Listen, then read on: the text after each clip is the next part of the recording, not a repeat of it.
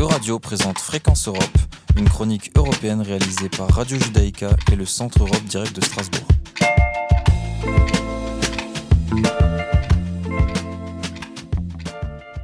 Bonjour Olivier. Bonjour Valérie. Ravi de vous retrouver aujourd'hui pour cette nouvelle chronique Europe.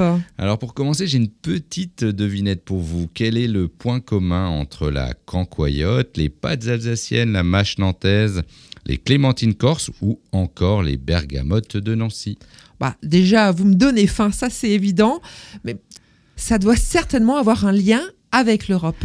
Oui, forcément. En fait, ces produits ont tous en commun d'avoir obtenu une indication géographique euh, protégée. Mais Olivier, qu'est-ce que c'est une IGP Alors, depuis 1992, l'Union européenne a mis en place différents labels qui reconnaissent l'origine géographique et le savoir-faire des terroirs d'Europe.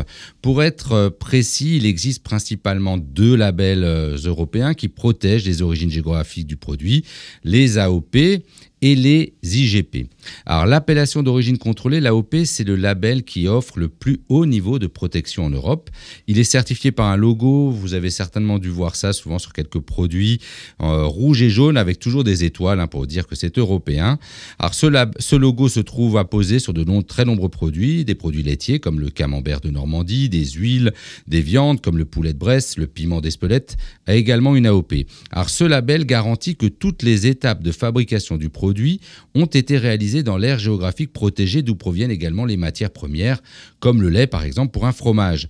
C'est vraiment le label terroir par excellence. Ainsi, ne pourra être appelé Roquefort qu'un fromage élaboré à partir du lait de brebis de la race locale, qu'on appelle la cône, et s'il est ensuite affiné et maturé dans les caves naturelles de Roquefort sur le Solzon.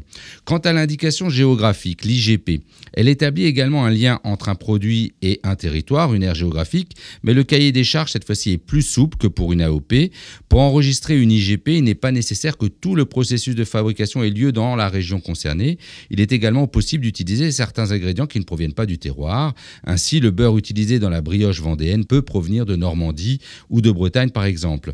Pour les GP, cette fois-ci, le logo apposé sera, sur le produit sera jaune et bleu et toujours avec des étoiles. Et au total, il existe combien d'AOP et d'IGP Pour les AOP, il existe 2000 produits au sein de l'Union européenne qui ont, une, qui ont donc une AOP. La France en compte 489 en 2022.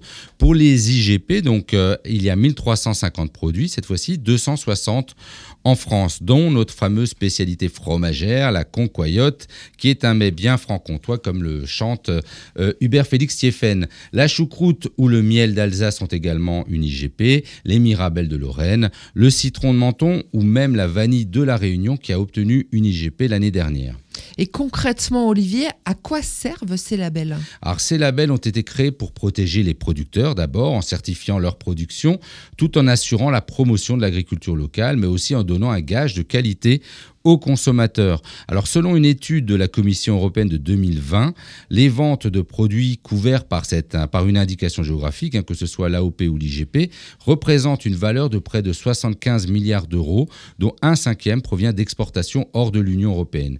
Aussi, tous les produits certifiés sont protégés contre les imitations, les contrefaçons, dans tous les États membres de l'Union européenne.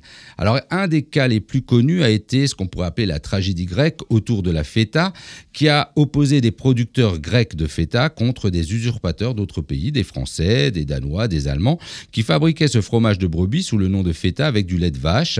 C'est l'obtention d'une AOP qui aura permis aux producteurs grecs de se défendre devant la Cour de justice de l'Union et désormais la feta ne peut être que grecque. Cette protection va même au-delà de l'Union européenne, puisque l'Union a conclu des accords internationaux qui permettent la reconnaissance réciproque de nombreuses indications géographiques hors de l'Union, comme par exemple avec le Japon ou le Canada. La tequila mexicaine est reconnue euh, dans l'Union européenne, comme euh, le bœuf de, de, de Kobe. Alors, même si la pertinence de ce système de protection de la qualité des terroirs n'est pas du tout remise en cause, une réforme est en cours afin de mieux prendre en compte cette fois-ci la protection de l'environnement et le bien-être animal. Affaire à suivre donc. Merci Olivier pour cet éclairage. Euradio vous a présenté Fréquence Europe, une chronique réalisée par Radio Judaïka et le Centre Europe Direct de Strasbourg.